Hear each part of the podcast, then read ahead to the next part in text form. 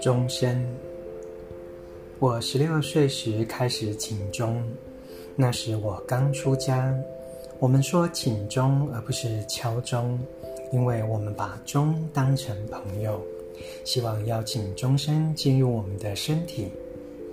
请钟发出声音是简单的放松方式。听到钟声时，我们吸气、呼气，也吸收着美丽的声音。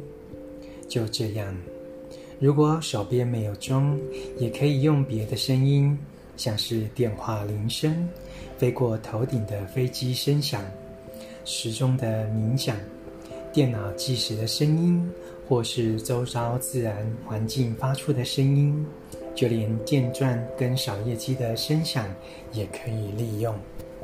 成都一行禅师怎么松？